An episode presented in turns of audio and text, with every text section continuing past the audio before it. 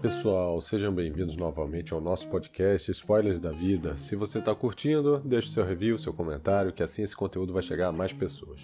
E hoje eu vou falar sobre hiperfoco. Você sabe o que, é?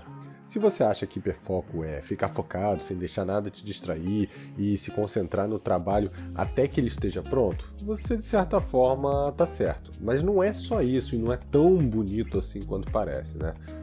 O hiperfoco é uma característica estudada na psicologia que é muito comum em pessoas que têm espectro autista ou que têm o transtorno de déficit de atenção e hiperatividade, o famoso TDAH.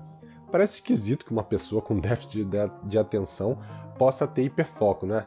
Mas por incrível que pareça, pessoas com TDAH têm hiperfoco com mais frequência do que aquelas que não têm. E outras pessoas assim sem autismo, sem TDAH, também podem experienciar é, essa questão do hiperfoco durante a sua vida. Não é algo tão incomum assim, né?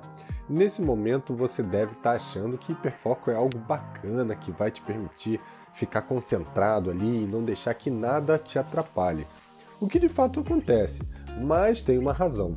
Estudos mostram aí ao longo do tempo que o hiperfoco resulta de níveis anormalmente baixos de dopamina. Lembra dela? Que é o nosso neurotransmissor que ajuda a regular o humor, as emoções e que também ajuda o que? Na atenção. Por isso que a baixa desse neurotransmissor ela pode fazer com que seja difícil trocar atividades e assumir tarefas que geralmente são mais chatas ou menos interessantes, mas que muitas vezes são necessárias, né? O hiperfoco ele realmente reflete um momento de total absorção, onde a pessoa se mantém focada em apenas uma atividade, até que aquela atividade termine. Geralmente, isso ocorre quando aquela atividade é divertida, ela é energética, ela é interessante. É, se a pessoa, seja ela um adulto ou criança, sente que está fazendo algo que ela gosta, ela vai persistir nessa atividade porque ela se sente psicologicamente recompensada, né? Geralmente o nosso cérebro ele é atraído por aquele feedback, por aquela recompensa imediata, instantânea, né? E aí você vai conseguir entender por que, que algumas pessoas conseguem passar horas e horas jogando videogame ou no celular, ou então lendo, ou então fazendo exercícios e até mesmo trabalhando, é, se é algo que você gosta, com aquela total concentração mas às vezes quando ela vai fazer alguma coisa que não necessariamente é o que ela gosta, ela perde foco, ela fica desinteressada. As crianças, por exemplo, elas gostam de algo que seja divertido, que seja excitante, que seja emocionante, como por exemplo os jogos de videogame ou brincadeiras que têm bastante movimento. Mas na hora que você virar para ela e falar, senta aqui para estudar ou senta aqui para almoçar, ela não vai conseguir manter o foco ali por 5 minutos. E nos adultos, isso pode ser ainda mais impactante. Existem aí relatos que contam nos artigos de pessoas que perderam prazos, que esqueceram os filhos no colégio, ou esqueceram o carro, simplesmente porque estavam ali tão focadas que não, não se lembraram de nada mais. Mas existe um que é bem icônico, né? É de uma americana que estava tão concentrada num projeto que ela tinha que entregar que ela só percebeu que a casa estava pegando fogo quando os bombeiros entraram para resgatá-la. Então, assim, olha o nível que pode chegar o hiperfoco. E o excesso do hiperfoco, é, ele ainda pode causar desvios em relação a coisas importantes, como, por exemplo, higiene pessoal, alimentação, tempo com a família, com os filhos, ou até mesmo lazer. No meio de tecnologia, né, onde eu atuo, eu já vi vários casos, mas vários casos mesmo, de pessoas que esqueceram de almoçar, de tomar banho, de escovar os dentes, simplesmente porque elas ficaram tão imersas naquela atividade, naquela rotina, que elas esqueceram de tudo. Eu mesmo já passei alguns momentos da minha vida, durante a minha carreira, que era exatamente assim. Eu sentava para trabalhar e aí ficava ali focado, focado, focado. Quando ia ver, o dia já tinha passado, já eram quase 4 horas da tarde, eu não tinha almoçado, é, eu, eu tinha esquecido de beber água, de ir ao banheiro. Isso era muito normal, mas hoje em dia eu acho que o meu ritmo já está bem diferente. E quais são as principais características do hiperfoco? Olha, de acordo com os estudos, existem quatro principais características do hiperfoco. 1. Um, o hiperfoco é induzido pelo engajamento na tarefa, geralmente uma tarefa divertida ou interessante.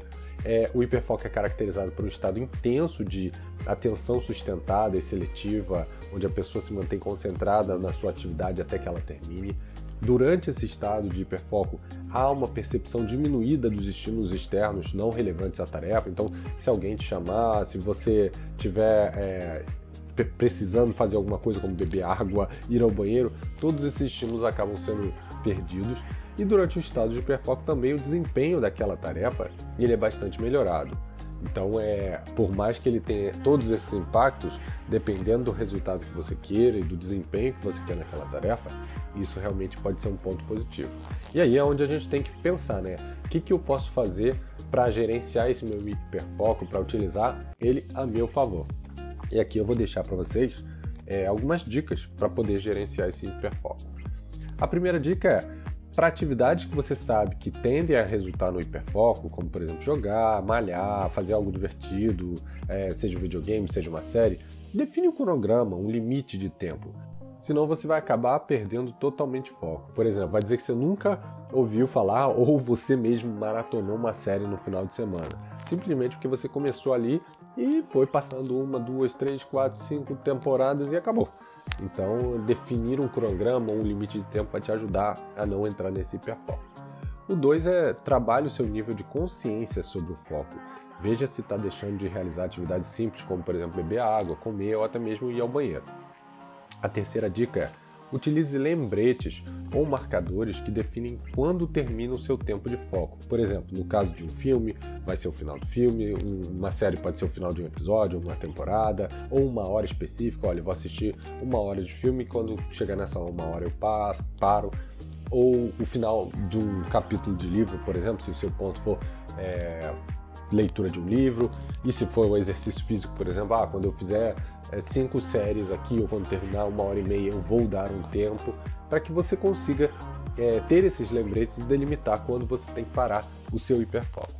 E o, é, o quarto item é estabeleça a relação de prioridades entre as atividades isso vai te ajudar a não ficar preso apenas em uma atividade e às vezes a gente fica preso naquela atividade. Tem outras que são importantes, que talvez não sejam tão interessantes ou divertidas, mas que são importantes para serem realizadas e elas acabam ficando de lado. Né? Mesmo que você tenha esse limite, você vai parar e quando você retomar, você vai retomar na mesma atividade. Então tenta fazer é, é, esse escalonamento entre atividades, principalmente considerando as que são importantes e necessárias.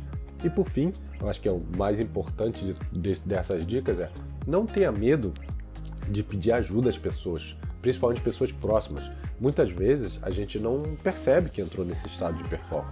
Então pedir essa ajuda é, para que essas pessoas ou desliguem a televisão ou fale sobre um, alguma coisa que a gente precisa fazer. Ó, você ainda não bebeu água hoje.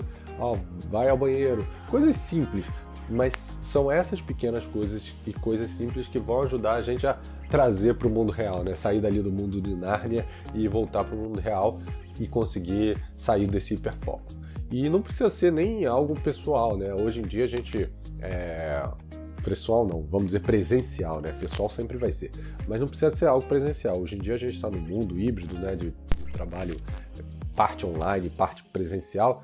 Então, se eu não estiver no presencial, o que, que a gente pode fazer? Pode ser um telefonema, pode ser uma mensagem de WhatsApp, de Teams, do, do Messenger que você utilizar, pode ser um call rápido só para tirar aquela pessoa daquele foco e, e lembrar ela de, de, que ela precisa sair daquele momento.